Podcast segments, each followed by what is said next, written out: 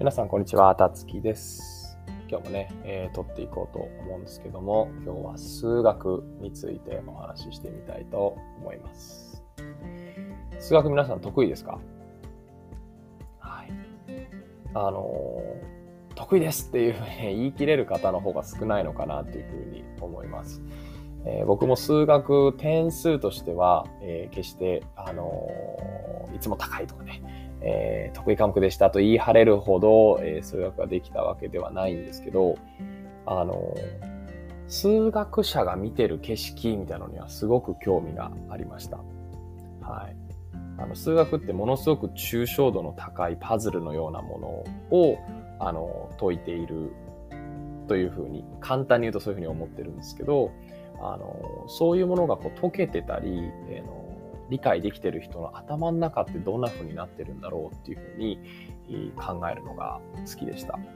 まあ、これはこう宇宙を捉えてる人とかもそうですね。宇宙物理学者もそうですし、あの、まあ、僕自身のことで言うと、こう、マルチリンガルとかバイリンガル。要は日本語以外に英語とか、えー、他の言葉、3つ以上の言語を話せる人、マルチリンガルって言うんですけど、そういう人たちがどういうふうに、こう、物事を考えてたり、世界を見てたり、頭の中で言語をスイッチするときどうなってるんだ、みたいなね、えー、そんなのを考えるのが好きなんです。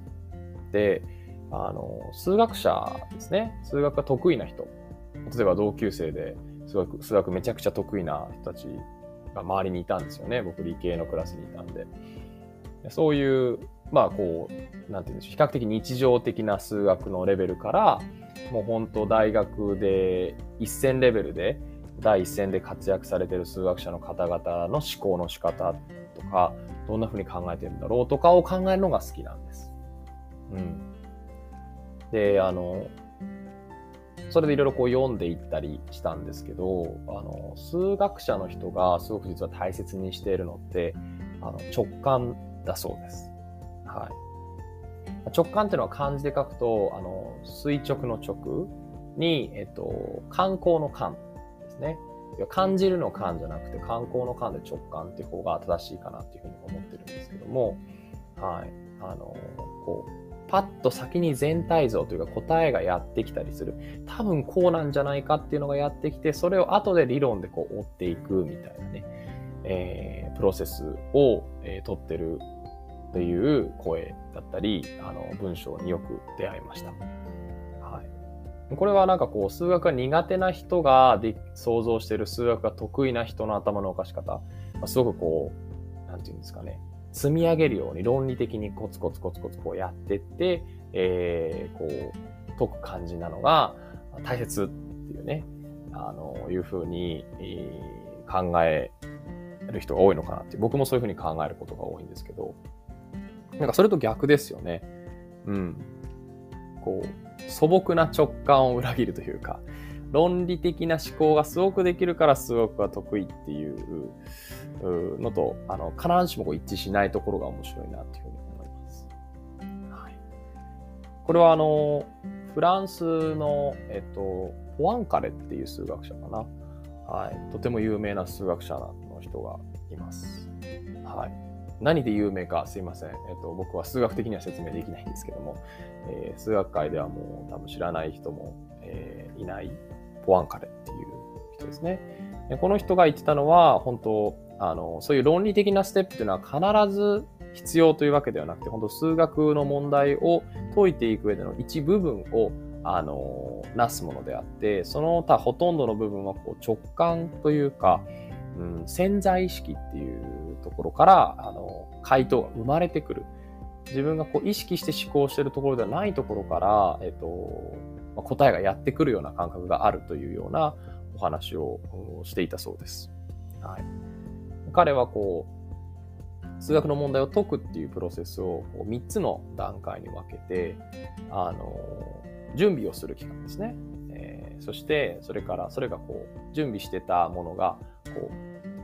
孵化するというか、こう、卵がね、ピッと帰る、えー、感じの、こう、あ、こういうことなのかな、みたいな、こう、着想が、えー、潜在意識の中でこう、生まれてきたりする。で、あっていうみたいなね。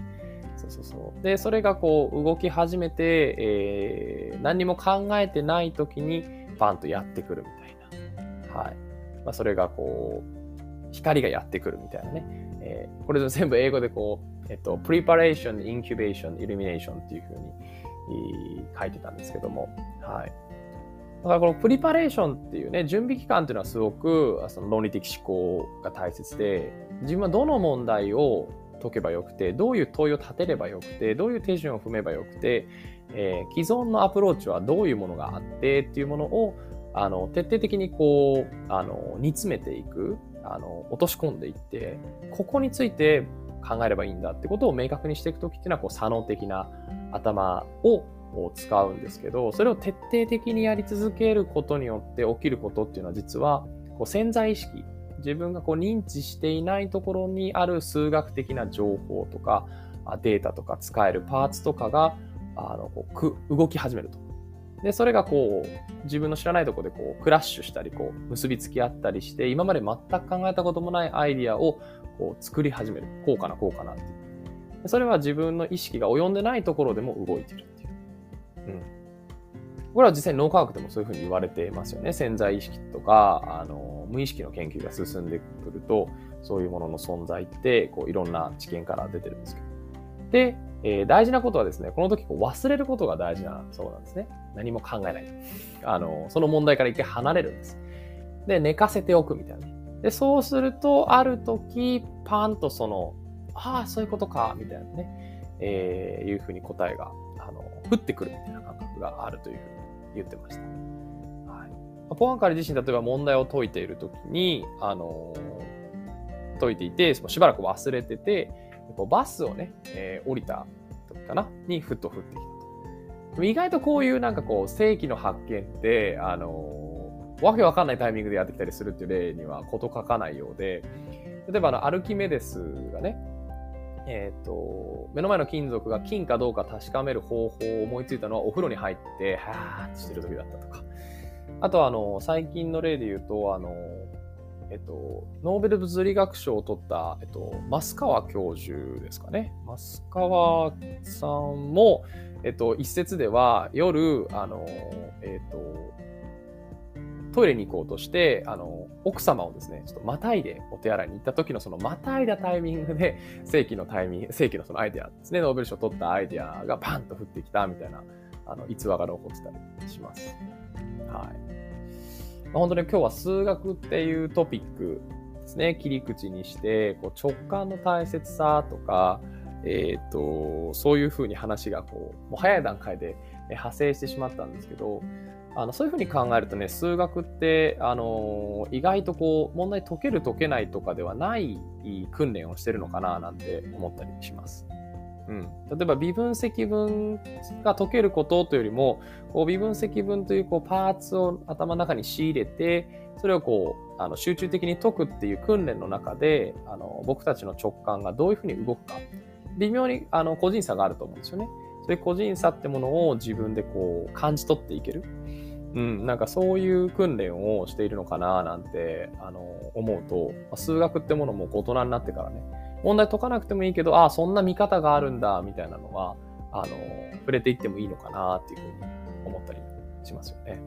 はい。というわけで今日は数学というトピックで、えー、直感とか、え、数学者はどういうふうに問題を解いていくかってね、その上で直感がすごい大事っていうようなお話をしてみました。はい。またね、え、いろんなエピソードを撮っていこうと思います。今日も聴いていただいてありがとうございました。また次回のエピソードでお会いしましょう。